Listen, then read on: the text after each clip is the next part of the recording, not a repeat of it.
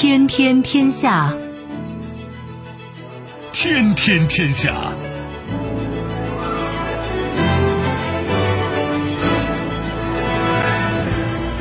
历史穿行者，新闻摆渡人。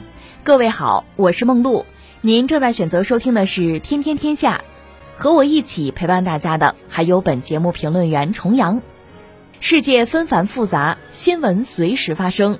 今天的《天天天下》，您将听到突发事件：美军无人机在黑海被俄战机拦截坠毁，美俄各自发声；危机延烧，穆迪将美国整个银行体系评级由稳定下调到负面。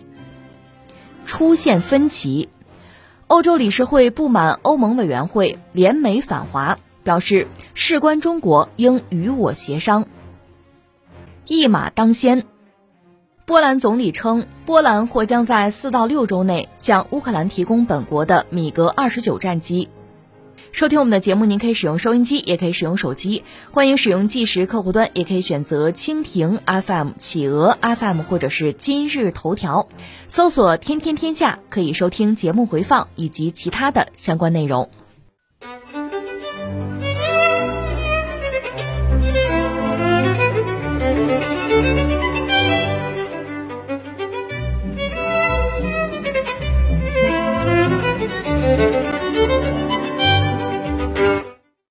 据媒体报道，美军欧洲司令部当地时间十五号中午证实，一架俄罗斯苏二七战机周二在黑海上空与一架美国 MQ-9 死神无人侦察机相撞。该事件发生在国际水域上空的国际空域，美军无人机的发动机螺旋桨受损，被迫坠毁在克里米亚以西的黑海。随后，俄国防部则回应表示，飞行过程中，该无人机关闭了应答器，侵犯了为俄罗斯特别军事行动所设立的空域使用制度所划定区域的边界。俄方还强调，俄罗斯战斗机在此过程中未使用机载武器，未与无人机接触，并安全返回驻地机场。CNN 评论称，随着俄乌冲突进入关键时刻，这次事故有可能导致局势朝着危险方向升级。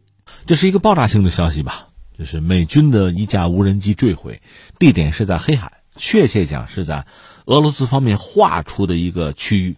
那个意思，你不要进，这是打仗的，那你进了后果自负。那美国人的飞机闯进去，从俄罗斯那个角度讲，你这挑衅，而且这架飞机坠毁了，就栽到黑海去了。那按照美方一些人的说法，这是被俄方击落了，点名这飞机是苏二七，而且很可能是撞击。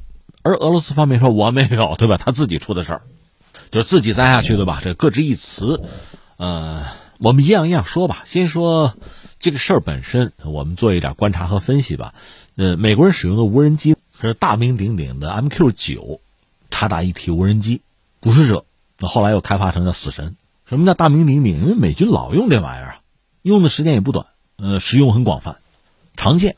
这个飞机的外形非常类似我们的翼龙和彩虹无人机，它是一种察打一体无人机，也可以做情报收集啊。这个飞机的机身呢，你可以想象它是一个圆柱体，机头那个地方像一个倒扣的勺子，或者像一个蒜瓣一样，那里面是卫星通讯天线，这个整流罩吧，所以有个大脑袋。然后它的发动机呢是航空活塞式发动机，据我所知应该是从奥地利定制的推力式螺旋桨。它特别典型的特点呢，有一对非常长、就翼展很大的翅膀，底下可以有这个挂架挂空对地武器。所以这种平直翼哈，你可以想，它留空时间会很长，它速度不会很快，它机动性也不会很好。就这么一款无人机，那你说它进入俄罗斯划定这个特殊区域，这是偶然意外吗？应该不是。越是无人机，就是人地面的军人对它的控制就越严格，所以它进入这个区域应该是有意的。或者按俄罗斯说法就是挑衅，显然，呃，根据这个飞机的特性吧，它应该是做情报收集，而且如果有政治上的这个考量，就是在黑海显示存在，美国嘛，北约国家呀，在黑海显示存在，给俄罗斯压力，而且使用无人机呢是一种应该说是一种算计，是一种聪明的做法，因为没有人嘛，就算发生了意外，也不至于说是美俄直接的对撞和冲突。但是按照俄罗斯的说法，你进入的是我划定特殊区域，甚至俄罗斯方面。还质问美国人：如果在纽约附近发现无人机，你们会怎么办呢？你不要说纽约，阿拉斯加发现气球都得打下来吧。而按照美国的说法呢，这是被俄罗斯飞机给打下来的。俄罗斯确实派出了空天军的苏二七，因为你发现无人机，你得派自己的飞机上去看一看啊。看了，但俄罗斯说我没有使用机带武器，是他在进行这个大幅度机动的时候失控掉下去了，就栽到海里去了。那么俄罗斯这个说法有没有可能呢？呃，我得说有，因为刚才我们讲了，这个飞机翅膀呢很长，翼展很大啊，平直翼这样的飞机呢机动性不会好。你可以参照什么呢？就比如说，呃，在当年我们国土防空作战的时候，美蒋侦察机那个 U 二，那是有人飞机啊，它的翅膀就非常大，翼展也很长，这样呢，它可以飞得非常高。那我们一般的这个战斗机呢，呃，到不了那个高度，够不着人家，所以后来怎么打下来呢？用地空导弹。但是美国人技术很先进啊，他知道你用的萨姆二那个火控雷达，他就搞了一个什么呢？预警系统。你这边雷达一开机，他那边就报警，然后飞机扭头就跑。这样你打几次都扑空。那我们采用什么办法？那公开的战例嘛。当年地空导弹二营那个岳振华，他创造一个尽快战法，就是雷达尽可能晚开机，在雷达开机前该做的准备都做好，这一开机六秒钟就发射导弹。这样呢，那个 U 二，因为它机动性不好嘛，它即使拐弯想逃脱，六秒的时间它跑不了，就把它打下来了。我讲这个案例是说明什么呢？说明这种就是大翼展平直翼的飞机呢，它不可能有很好的机动性，所以如果它做这个大的机动动作，有可能失控就坠毁。俄罗斯讲的这个呢，呃是有可能的，但是从美国人那个角度讲，那就是你飞机给我撞了，这个可能性有没有？当然也有啊。苏二七在历史上曾经有非常著名的那个叫什么“疯狂的伊万八轮之海手术刀行动”，那是挪威的一架 P 三 B 四发动机的这个螺旋桨飞机啊，算侦察机啊，和当时苏联空军最新锐的苏二七对峙，苏二七想把它赶走，怎么也赶不走，最后腻歪了，生气了，就用他这个垂尾啊，划开了对方那个四台发动机短舱啊，给他划开了一个，那飞机等于就受伤了呗，被人切了一刀啊。扭头就跑，当然作为代价呢，苏二七的一个垂尾也给毁掉了。所以，如果按照美国人的说法，就是俄罗斯的飞行员用自己的飞机去撞击这个 MQ 九死神无人机，是可以做到的。关键是，就说速度不高，比汽车速度总是高的啊！一旦发生撞击的话，就自己的飞机也会受损伤的。其实苏二七上有机炮，也有空对空导弹，说是都没有用。当然，还有一些更加稀奇古怪的办法。你比如二战末期，当时纳粹德国的那个 V 一是一种原始的巡航导弹啊，它是有固定的这个飞行的这个弹道，从法国这边发射去攻击英国伦敦。那在英吉利海峡呢，英国人用这个就螺旋桨飞机啊，比如喷火式去拦截。怎么拦截呢？后来就是不用炮，喷火式用自己翅膀机翼那个翼尖去挑 V 一那个导弹的翅膀，那么一挑，它一翻个就掉下去了。它那个陀螺仪解决不了这个问题。但是我们说 MQ 九机翼啊，这个细长，它翼展很大，你要挑它不大好挑啊。所以，比如说撞击，给它翅膀撞掉一半，它自然就掉下去了。但我不是说嘛，这意味着苏二七本身也会受伤，撞一家伙那损失也不小，所以这个也很惊险，也未必是他们的飞行员愿意采用的。所以现在你看几个问题，一个是美国飞机闯入了俄罗斯划定的这个空域，当然美国人可能根本就不承认这种划定。这个话说，俄罗斯人认为是挑衅，美国人认为可能就是算自由航行嘛，自由飞行嘛，这可能是一个争议的点。然后这个飞机怎么掉下去的？美俄现在各执一词。美国人说你动手了，俄罗斯说没有，而且明确表态说不想和美国发生对抗，这个和之前有很大的不同。这个恐怕也是我们特别需要关注的，因为一般说来，这核大国之间。哪怕冷战的时候，这种直接的对撞、对抗啊，大家都是要要轻描淡写，要尽力的回避，就大事化小，小事化了。你看看，就是这个朝鲜战争的时候，那志愿军入朝参战，这个我们都知道。实际上后来呢，呃，苏联方面也派空军入朝秘密参战，因为我们当时空军比较弱，他们确实出动了一些这个战斗机，带队的是谁？是库尔杜布，就是整个盟军在二战时的头号空中王牌。库尔杜布带下六十二架飞机，他是带队的这个长官，但当时苏军飞行员是有一系列的这个要求的，比如说需要穿中国或者朝鲜的制服，你到天上呢，你要么讲汉语，要么讲朝鲜语，而且绝对不能被俘。所以最后发生过什么事情很悲壮，就是说这个飞行员被击落，他跳伞也逃生了，但是呢落到敌战区去了，那怎么办？举枪自尽，不能被俘。什么意思呢？就是当时。媒体都在炒作，就是第三次世界大战，就是美国和苏联发生战争，朝鲜战争引起三战啊，当时都炒这个东西。那么美国和苏联本身都想避免这个状况，所以美国人很清楚苏联参战了，派飞机来了，但是我不说，我不能说，说了国内包括西方整个都乱套了，不说。苏联这边也不想说，那就苦了飞行员了，你不能被俘，宁可自尽。有，那你说尸体，尸体不明国籍啊，这不就把这片遮过去了吗？所以美苏哪怕是在冷战期间，也都避免直接对撞。那么乌克兰战争爆发这一年了，到现在啊，那你说西方，特别是美国派没派军事人员进入乌克兰对俄作战？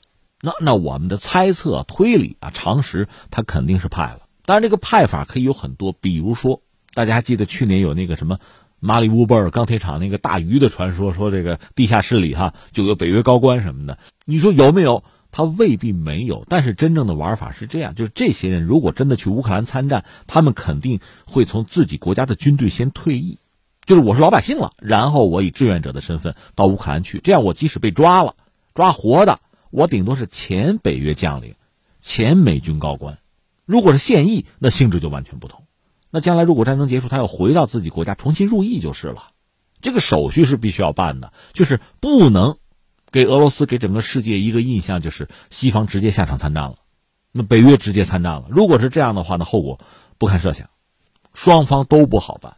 所以大家要尽量避免发生这样的事情。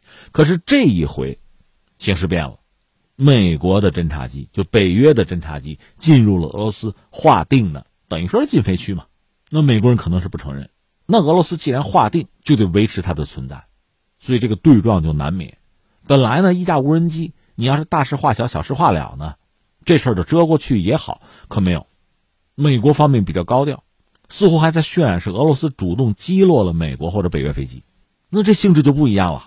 那美国对俄罗斯对乌克兰战争的政策这个态度，是不是在发生变化？就通过这件事儿哈，我们似乎看出了一些端倪。而俄罗斯方面呢，一个是要维持自己的态度不变，这个区域我既然划设了，我就必须维护它的存在，就得名副其实。你要进来，我就得有反应啊。但是俄罗斯显然并不想和美国和北约直接对抗，所以也没有承认是自己把它打下来的，说是他自己掉下去的，对吧？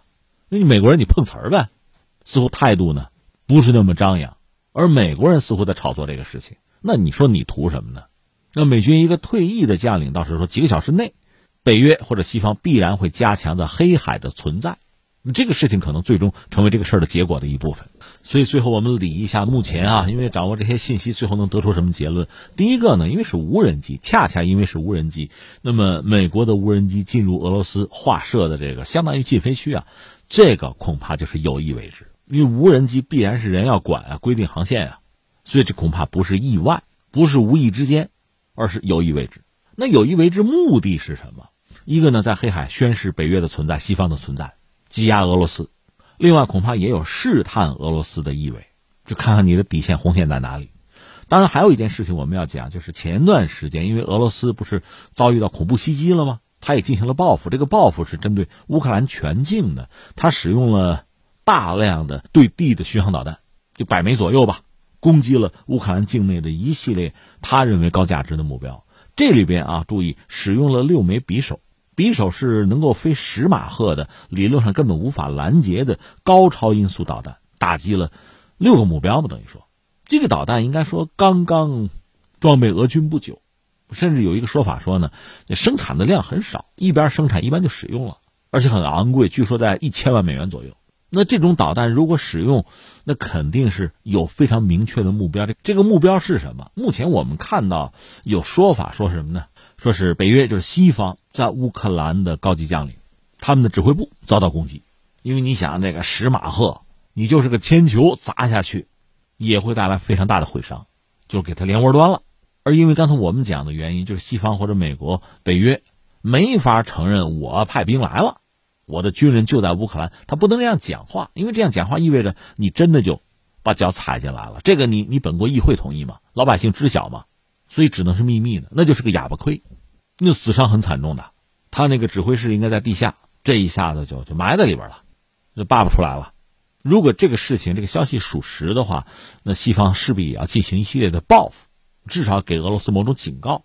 那这次无人机的黑海行动有没有这个意味？我们打一个问号。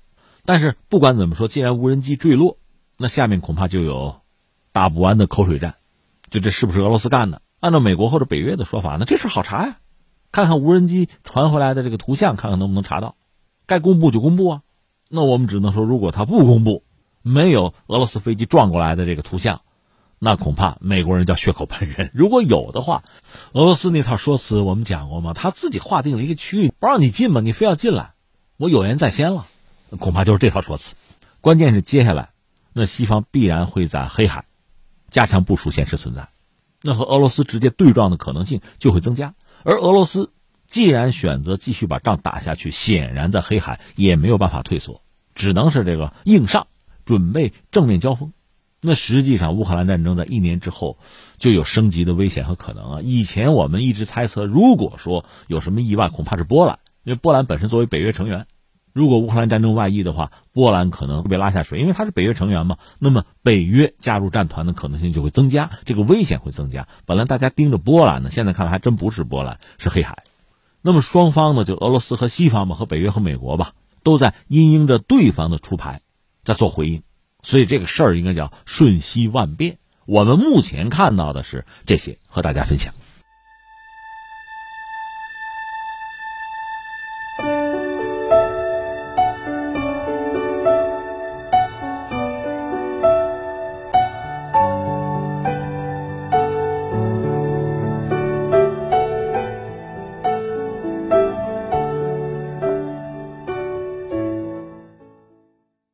据媒体报道，三大国际评级机构之一的穆迪公司，当地时间三月十三号将其对美国整个银行体系的评级由稳定下调到负面。穆迪表示，尽管监管机构努力支持该行业，但运营环境正在迅速恶化。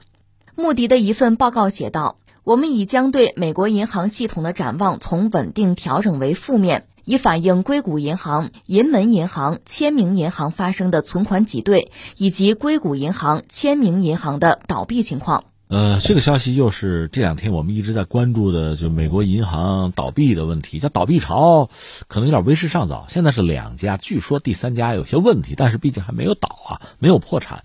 如果最后通过一系列努力吧，我们一再讲火两眉毛先过眼前吧，只是这两家银行破产倒闭。那美国整个银行业还不至于发生更大的麻烦，就多米诺骨牌没有倒下更多。那我们似乎还得庆幸啊，没有发生更大的麻烦哈。呃，这个事情我们一样一样说，一个先说全球主要的评级机构是四家，现在呢穆迪站出来说，来我给评个级吧，就是美国银行业那得往下调啊，是吧？这个不稳定，不平稳了，靠不住了，他往下调了这个信用评级，这个总的来说我觉得是对的。如果一定要让我说两句好听的，这也算是。负责任的做法，因为美国确实不是一般的国家，全球最大的一个经济体，而金融业，那银行，又是这个国家很重要的其实是支柱产业。我们曾经讲过，你像中国这样的国家，我们是个工业国，我们生产各种各样的不同层次的工业产品，是满足整个世界的需求。我们的产品，我们讲嘛，工业制品多。那美国现在它空心化了，它也认真的想。让自己的制造业再回流啊啊，重新振兴，想过，也做了，这个我们承认，人家也努力了啊，这不是掐尖儿吗？把最尖端的芯片的这个制造这个流程要搬到美国去，但不管怎么说，美国现在主要的产品就是美元，就是美债，这是实话。所以，比如中国如果制造业出了问题，你想那是多大的问题啊，对吧？整个世界会很惊悚。同样道理，美国主要是生产美元美债的，你这儿出了问题，你说大家怎么想你？更何况，即使中国是一个制造业强国吧、大国吧，如果我们的银行出了问题，那你说这四大评级机构会不会下调？调你的信用评级肯定会啊。那你何况是美国呢？应该下调，甚至另外三家还没有下调，我们觉得这就不负责任了。当然，你会说，那这几家评级机构都是西方的，都是他们自己的。但即使如此吧，他们被制作出来之后，也有了一定的独立性。你是干什么的呀？你这个评级如果太不靠谱、太不着调，你没有信誉，那大家不相信你，其实你什么都没有。所以总的来说呢，穆迪这么做，我觉得还是值得肯定的，这是个实事求是的态度吧。而那几家，我们只能说，倒计时开始喽，大家比一比啊，看谁不负责任呢？看谁对市场一点也不敏感哦。那真要是这样，所有市场主体都得骂你，你干什么吃的嘛，对吧？这是这个新闻是目的说完了，那个评级机构呃给美国的银行业下调了信用评级，这是对的。那下面我们接着说，截止到目前也没有更多的消息，我们还维持昨天的判断。你现在能做的，现在是三家机构出来，美联储、美国政府就财政部呗，再加上他们有一个就是存款保险公司，这三家凑到一起。首先是保险公司呢，先接管这个已经破产的硅谷银行，拿自己资产往里堵窟窿啊。就是大家如果作为储户啊，现在想提现可以的。我看有报道说，一些中国企业在那存着钱呢，提出来了，现在提出来了。至于那个第二家倒掉的那个签名银行，也是照此办理，想提提，这没有问题。但是问题在于会不会有第三家，会不会有更多？这就说到这两天，美国倒也没闲着哈，查了件事儿。你想这么大的这个银行倒掉，肯定得查一下，说查出什么来了？说硅谷银行的两个高管呢，现在已经被查，因为他们在银行倒闭之前呢。是卖了股票套现数百万美元，你说这什么意思呢？人家知情呗。所谓中国话讲叫“春江水暖鸭先知”，人家作为硅谷银行的高管，人家知道这个银行要出什么事儿。那我想说的是什么呢？就硅谷银行怎么出的事儿？又回到这个问题上。那你要说无外乎内因和外因，从内因来讲，它的经营是不是有违规的一面？有。前两天我们讲过了。那么，美国的相应的职能部门的监管到不到位？不到位。这是实话，那下一个问题，像硅谷银行这样哈经营有违规之处、监管不到位的情况下，依然逍遥法外，这样的银行有多少？这是一个挺要命的问题。所以会不会有其他银行暴雷？那这是一个问题哈。另外，我们也讲了，这个银行硅谷银行总的来说是个乖孩子，他没有做太复杂的东西，他就买点美国国债什么的。但这不美国国债出问题了吗？他最关键暴雷是这么爆的。这个有点像什么呢？像英国那个养老金，你想养老金那个钱，那不是随便就投资的，那是不能出事的。它最主要得保值增值嘛，买国债是很重要的一个选项。但你国债如果出了问题，就大问题。那你说美国国债出问题了吗？这不出问题了吗？说的不就这个吗？三十一点四万亿债务上限已经突破了，然后呢，新的债务上限迟迟下不来，那这市场的心就悬着呀。另一方面，我们不是讲吗？美国的这个美联储加息。你想，你加息，你的债跟着还多呢，你那债也有息呀，你加息它规模就更大呀，所以也有人就说出来，就是这个银行倒闭呀，罪魁祸首，真正的罪魁祸首，刚才我们说内因，这确实是有啊，它确实有它经营不善的问题，但是外因是什么？就是美联储加息，就是美国目前真实的经济状况不佳，包括美债的问题。那从这个视角来看，就是出问题的银行肯定还会再有。你说那那俩高管对啊，俩高管比谁都清楚啊，因为美联储一直在加息缩表，你可以想象这个银行的高管其实就这点事儿，会者不难，难者不会，懂得自然懂，他心里是有数的。就美联储如果一直加息，加到什么程度，我银行还能挺得住；加到什么程度，过了红线我就挺不住，我就会垮的。在那之前我得走，是吧？现在网上词儿叫叫润，我得跑。那股票一抛，变现走人嘛？你说那跑得了？这不查你吗？查，恐怕人家如果所作所为都是在允许范围内啊，那你也没什么好说呀。那你说储户的利益，一个是人家那个逻辑，人家死后哪管洪水滔天；另外，储户的利益，那官方考虑啊，那确实不是一两个高管考虑得了的呀。你那儿那么加息，疯狂加息，你让银行怎么办？或者我们这么讲，你那儿加息。一直在释放加息强硬的信号，那就向银行传递这个消息了。那你准备垮吧，对吧？我们不在乎储户的利益了。那你传递的等于是这个东西啊。那现在真到了这一天，当然现在是两家银行崩了啊。那么我们刚才讲，包括美联储在内，包括财政部，包括那个保险公司凑在一起商量说怎么办。政府财政部就耶伦已经说了，那纳税人的钱不能动啊，不能拿纳税人的钱去救银行。又要救储户，可以不救银行，那要救储户怎么办？那是保险公司，就存款保险公司，你先把钱掏出来，能有多少你垫多少。但它的规模肯定是有限的。现在这两家银行能对付住就不错，如果再有第三家，你肯定是挡不住的，这窟窿堵不住，那怎么办？美联储上，美联储能干的就是印钞，这是他能干的，别的他干不了啊。你说增加美国的进出口，那不是他说了算的，对吧？那大家看得很明白。那这就是昨天我们讲的，其实看得很明白。如果再这样闹下去，就是银行业再出问题的话，美联储就得出手。出手那就是一个要印钞，大家对印钞很熟悉，什么量化宽松嘛，那你还搞什么加息缩表啊？那你这一年的政策就完全作废，宣告失败。那美国会面临更严重的通胀，就两害相权取其轻。原来，就是一年以来，美联储选择的是什么呢？就是把经济往下打压一下，股市出清泡沫是吧？往下栽一栽，掉一掉，然后我们能够把通胀压下来，开启新的经济周期。这原来是这样想的，所以我们就说呢，股市出问题，经济开始出现下行甚至萧条，在允许范围内、可接受范围内，这都算是正常的。如果真的出现这个局面呢，那我们得说美联储这个加息的政策算是成功了。当然，最终的成功是要看它把这个通胀打下来。可现在的问题是通胀没有下来。想继续加息，但是银行先倒了，那我就问你还敢不敢再加？恐怕你就不敢了。所以他这一年的政策恐怕就到此为止。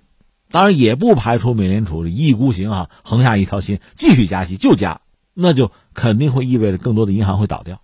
我个人以为呢，就是银行业界的人士心里边跟明镜似的，心里边都有一笔账。对吧？因为我们每个人对每个人的身体是比较了解的。我身体状况不太好，如果现在呢这个气候变化不剧烈，就这样我还能还能扛着啊。如果忽然气候剧烈的变化，极冷啊，那我要不我就去南方，我暖和暖和去。你这加衣服加到这儿，我再也加不了了啊！天太冷了，我这儿受不了了，我得走，对吧？你心里边是有数的。所以这个加息加下去，有些银行觉得我皮糙肉厚，我问题不大，我能挺住；有的银行他可能就挺不住，这个他自己心里是清楚的。所以这两个高管就是把股票一卖啊，套现数百万美元，这就很说明问题了。关键是它可能很具代表性。所以现在确实有一个很重要的点需要观察，就是美联储打算怎么办？因为事儿摆在这儿，其实大家都很清楚。你要说这个责任追究责任打屁股哈，你看这个企业就是银行本身，它经营管理有问题，这恐怕难辞其咎。另外呢，这又涉及到美国相应的银行的监管机构是不是有作为了。是不是负责任了？这也是一个问题啊。再一个就是美联储的这加息，那你说谁负主要责任呢？那看你立场是什么，你站在哪儿去看。刚才我们讲这几个因素百分比，你自行去判断。但对美联储来讲，你还要不要继续鹰派啊？继续加息，这个问题就摆在这儿。我们可以断言的是，你继续加，那边继续倒，肯定是这么一个状况。而最后解决问题还得你自己来印钞，这成了一个完美的闭环。反正自己扛吧，当然关键问题在于你再这么折腾下去，美国经济受不了，全球经济也受不了，都会受拖累的。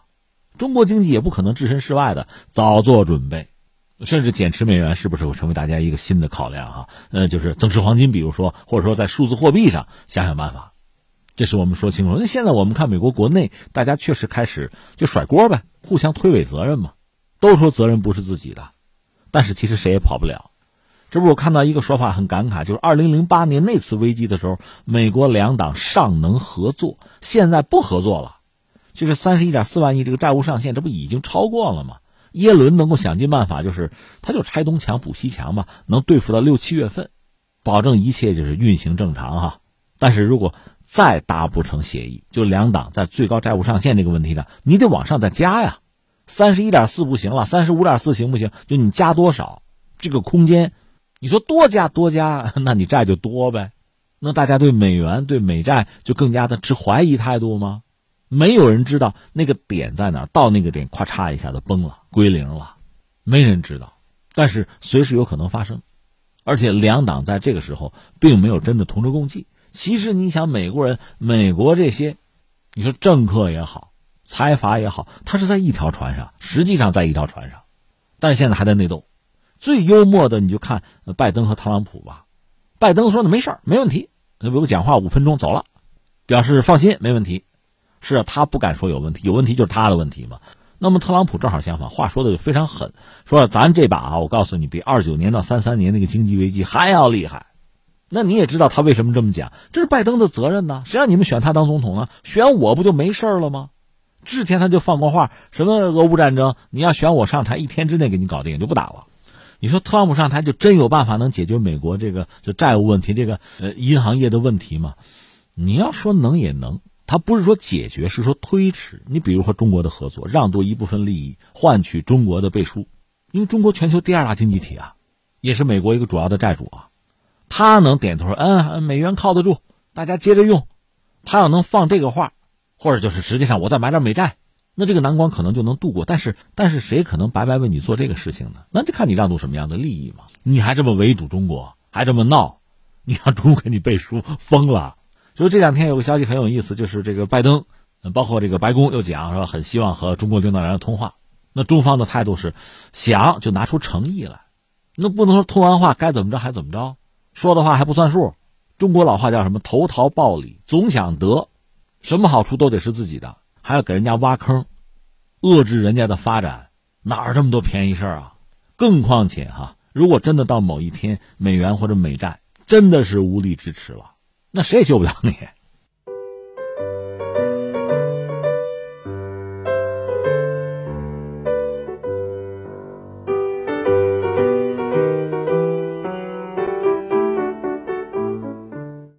三月十号，美国总统拜登和到访的欧盟委员会主席冯德莱恩发表联合声明，称双方在预防本地企业通过推动技术进步、对外投资等方式增强战略对手实力方面有着共同利益。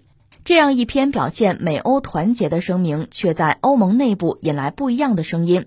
据媒体十三号报道，欧洲理事会担心冯德莱恩可能就此采取与美国更加一致的政策。一名高级官员担忧道：“我们是美国的伙伴，但不是附庸。我们认为我们不能完全与中国脱钩。”报道指出，欧洲理事会认为，在匆忙采取可能激怒中国方面的措施之前，欧盟委员会应该更多的先同各国政府协商。对冯德莱恩颇有微词的欧洲理事会和欧盟委员会同为欧盟的三大机构。前者由各成员国的部长组成，是重要决策机构；后者是欧盟的常设执行机构，在贸易准入方面发挥着核心作用。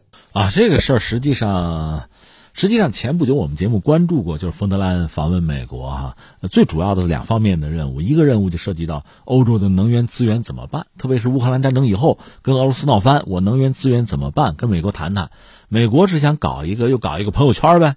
解决能源资源问题，包括我们帮欧洲也考虑这事儿，是吧？那等于说你上了人家车了。我们多次讲过嘛，鸡蛋不要放到一个篮子里。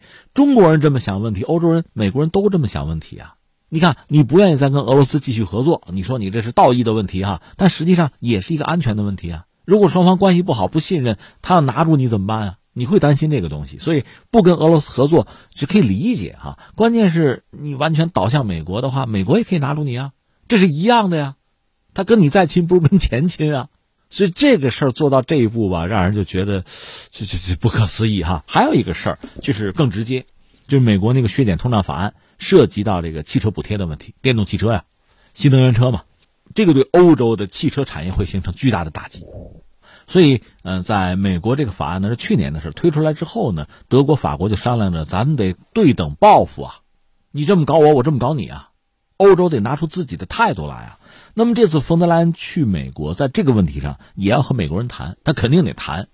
正常的思维方式是说服拜登能不能收回成命啊，或者说你做做调整和修改啊。特别是前一阵你记得，呃，法国的总统马克龙曾经去找拜登谈这个事儿，拜登当时还答应了，说行，我们适当的改一改哈。但是没想到第二天白宫给了个这个发言人给了个消息，不改，我们不改，打脸马克龙呗。啥事儿没谈成？那冯德莱恩去了，你是不是比马克龙脸大，对吧？你去谈吧。但是没想到谈出来一个什么结果？更加让人可发一笑。说双方有一个联合声明，就说双方啊，美欧在预防本地企业通过推动技术进步、对外投资等方式增强战略对手实力方面有着共同的利益。你说说什么乱七八糟的？说到底，一个呢还是针对中国，第二个呢，人美国没调整，没让步。美国认为跟欧洲最主要的利益就是跟中国干，就这个。再挑明了说联美反华呀，联美恶华，就这个，这能达成一致。所以呢，这个冯德莱恩这边在美国谈，那边米切尔就不高兴了。这我们就得说一下这个欧洲欧盟目前的这个状况，所谓的三驾马车吧。你欧盟二十七国大家凑在一起，得有一个就一个管理团队啊，有个主席团呢，有个领导机构啊。那它是什么呢？三驾马车，一个叫欧洲议会，这大家都明白，上吵架就是了哈。另外两个最主要的，一个叫欧洲理事会，这个实际上是决策机构，它什么人呢？就是欧盟成员国各国的部长们，他的头主席米歇尔，还有一个是欧盟委员会，这个欧盟委员会理论上它是个执行机构，常设的执行机构。当然，在贸易准入这方面，它确实作用比较突出，核心作用。所以你要说跟美国人谈涉及到电动车补贴这个问题，他应该去谈。他的头呢是冯德莱恩，是这样的。所以，反正你让我说，我看了看他那个欧盟这个管理架构吧，有一个欧洲理事会，这既然是决策机构，拿决策的，我们来决策，你们来执行啊。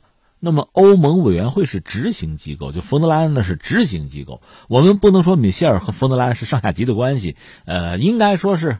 一个平行关系吧，但你要争论权力啊、权威的话，应该是在米歇尔这边。可实际情况不是这样。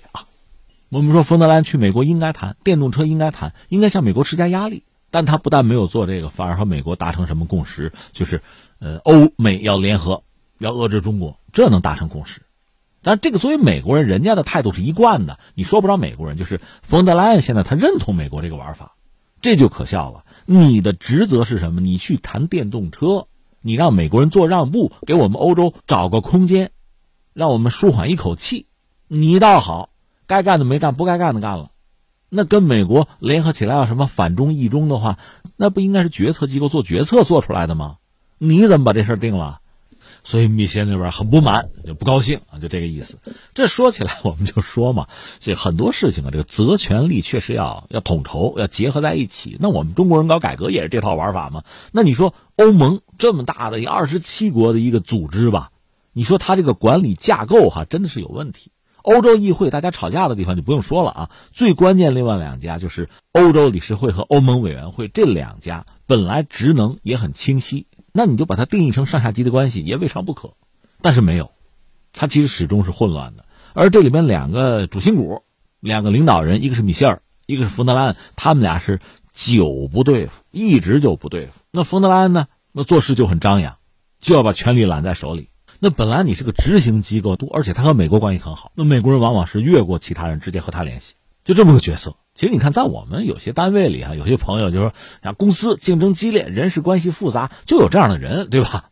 那么米歇尔不白给，人家做过比利时首相呢，闹着玩呢。是比利时国家不大，但说到这人性啊，特别是涉及到权力啊、政坛啊、竞争关系，那人和人差不了太多。你遇到的问题，他也都遇到过一样的，那是米歇尔。所以双方一直在斗，而且两个机构因此呢，也就不能叫老死不相往来吧，但是这个协调是很少的。更不要说这种事儿，你向我汇报啊，跟我谈啊，找我来呀，不会的，人家能自作主张，绝不会找你的。这就说到一个段子了，这不是段子，真事儿啊，有点八卦的意思了。就是他们两个很少一块出门，很少一块去哪儿。你说去访问中国行，人家米歇尔来过一趟了，冯德莱恩说我也去啊，单约，一般不一块他们俩一块去过哪儿呢？去过土耳其啊，结果就遇到这个段子了。这个埃尔多安吧，土耳其总统啊。到现在我也查不到，就是根本的原因，他是故意设计成这样呢，还是很意外，就忽略了呢？按说不可能忽略，手下那么多办事人员就想这个呢。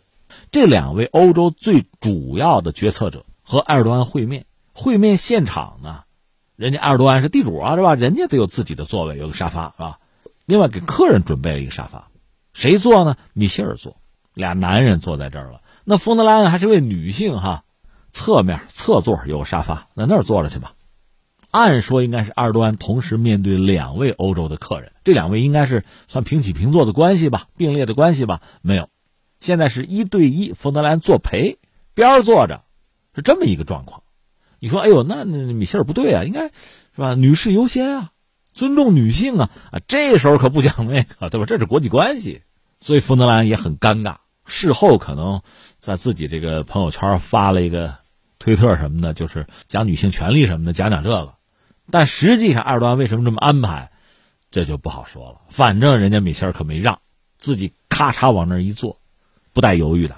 总之，是我们说这条新闻嘛。冯德兰去美国访问啊，跟美国有一个什么宣言，然后这边欧洲人自己内部就没法统一，而且从这个管理机构、权力机构上讲，欧洲理事会和欧盟委员会在这类问题上一直是有矛盾的。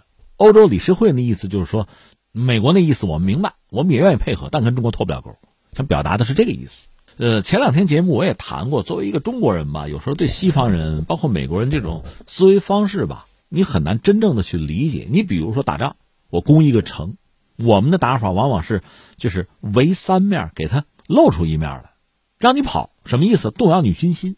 你要四面全给他围了，那不就背水一战吗？不死不休吗？那我何必呢？我给他留一面，网开一面，这样才会让他没有守城的决心和信心。同样道理，就是拿欧洲和中国的关系来讲啊，谁也别指望欧洲人多爱中国，谈不上这个。咱就说利益啊，就说你喜欢美国，那美国人对欧洲的态度我们还不清楚吗？这一轮一轮收割，这不看得很清楚吗？如果咱就说欧洲人拿中国作为一个筹码，还可以向美国要个价，或者多多少少让美国少砍两刀。那如果欧洲完全倒向美国，完全按照美国的要求对中国的敌对也好、脱钩也好啊，那你就绑在人家战车上，你什么都没有了。那你还要什么价、讲什么条件？什么机会都没有了，你就完全把自己的命运交给人家，让人家去安排了。这个不是很聪明的做法呀，就是拿中国做筹码去要价，这才是我们理解的正常的哈，这博弈的一种思维。欧洲人不这么想，没有，至少冯德莱恩没有。另外，从美国那个角度讲，把欧洲紧紧的绑在自己战车上是既定的战略嘛？这我们看得很清楚，不是说现在一直就是如此。因为欧盟吧，二十七个成员国，原来还有英国是二十八个，它比较庞大，内部应该讲鱼龙混杂，这样一个状况哈，达成一致本来就难，那美国容易施加自己的影响力。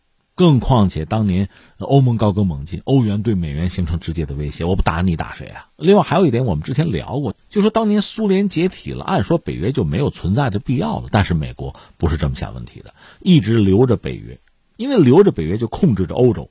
这么说吧，有一天欧盟由于这样那样的原因就解散了、撕裂了，这没事儿，北约依然会存在，甚至如果欧盟解体了，北约的重要性就更强，美国在里面是带头大哥。那你说俄罗斯曾经想加入北约，普京就提过几次，可能吗？根本就不可能啊！你想到这一层，你就知道了。就如果说俄罗斯也加入北约，成为北约的成员了，你说他难道要抢美国的风头吗？抢什么抢？如果俄罗斯成为了朋友，那北约真的就没有存在的必要了。这是问题的关键。俄罗斯注定他宿命嘛，就要成为欧洲的敌人，这样美国才好拿捏欧洲嘛。所以他必须让俄罗斯在北约之外，而且。是一个张牙舞爪的威胁欧洲的角色，欧洲才会听美国人的，才会上美国的车，才会对美国言听计从。那你说为什么老算计人家欧洲人有钱吗？你看美国人对非洲态度就不如欧洲吧？全球主要的经济体、发达经济体，那世界虽然很大，二百来个国家、二百来个经济体，但真正有钱的、有消费能力的是有限的，发达的经济体是有限的。欧洲是一块肥肉，所以美国人算的是很清楚的。那么相形之下，欧洲人算的是一笔乱账。因为欧盟内部，我们说明白人不是没有啊，人间清醒，像那欧尔班、匈牙利，国家虽小，人家点出欧洲的利益，点的很清楚，美国的意图看得一清二楚。但这样的人还当不了领导。哈哈。那现在我们能看到的就是欧委会和欧洲理事会，冯德莱恩和米歇尔之间的矛盾，这里边还掺杂着私人恩怨，但他要解决的确实是一个宏大叙事之中的问题。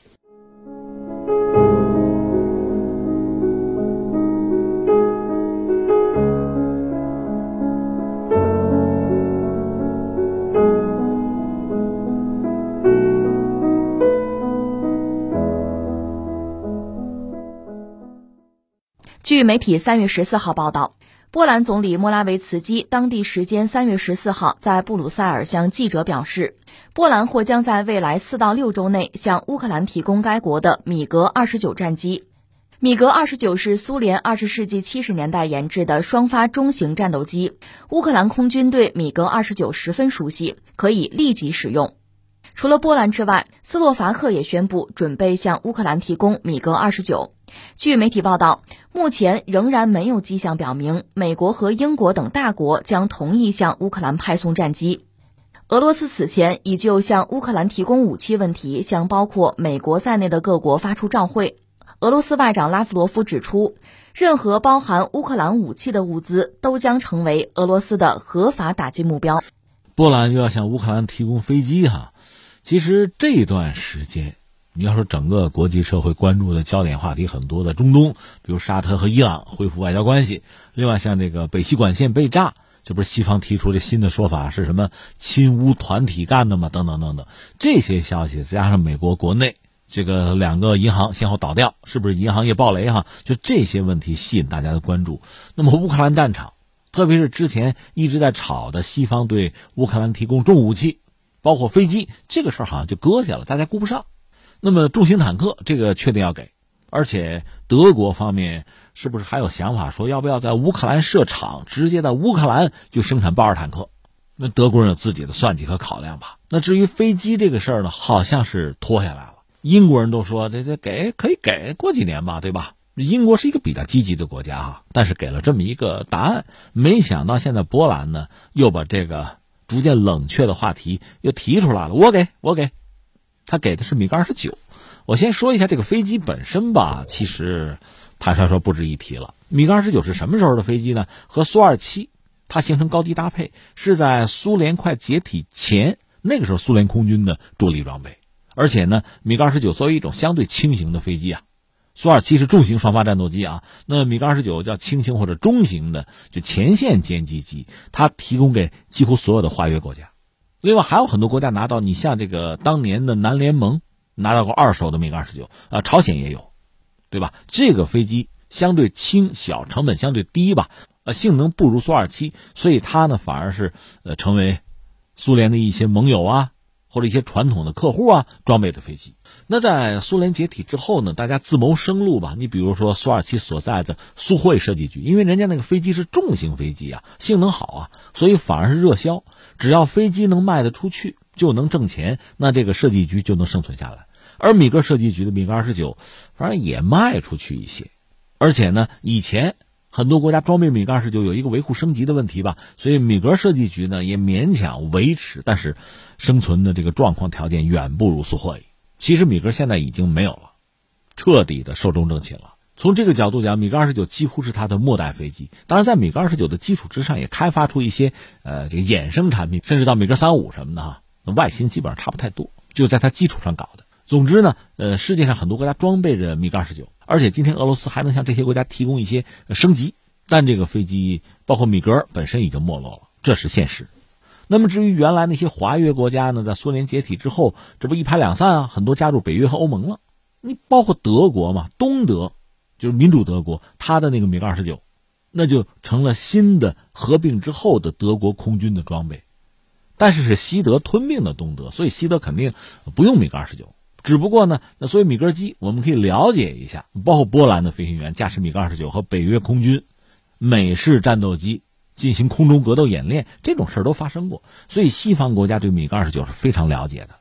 这意味着什么呢？南联盟也好，朝鲜也好，他们空军的米格二十九。你只要升空，西方国家是一清二楚，那打你没商量。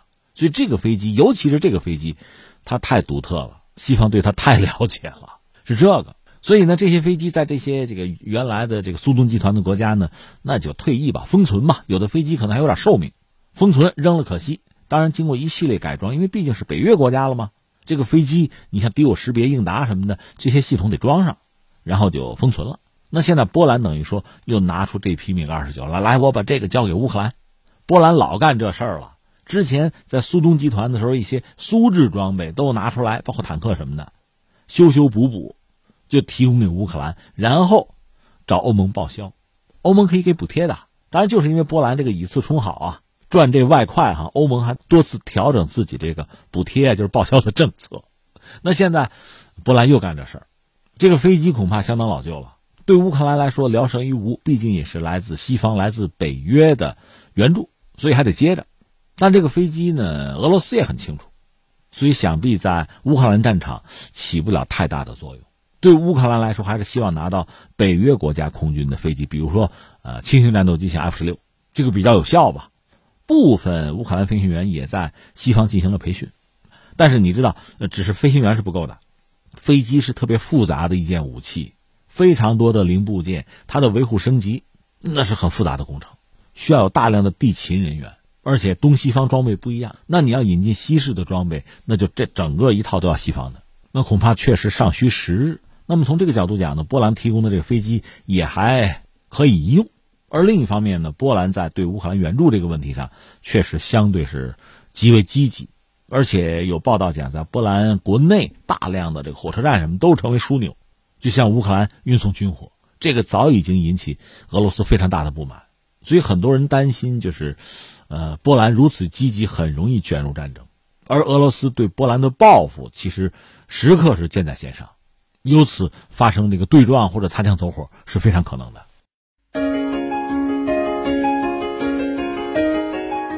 好，以上就是今天天天天下的全部内容，我是梦露，感谢收听，明天再见。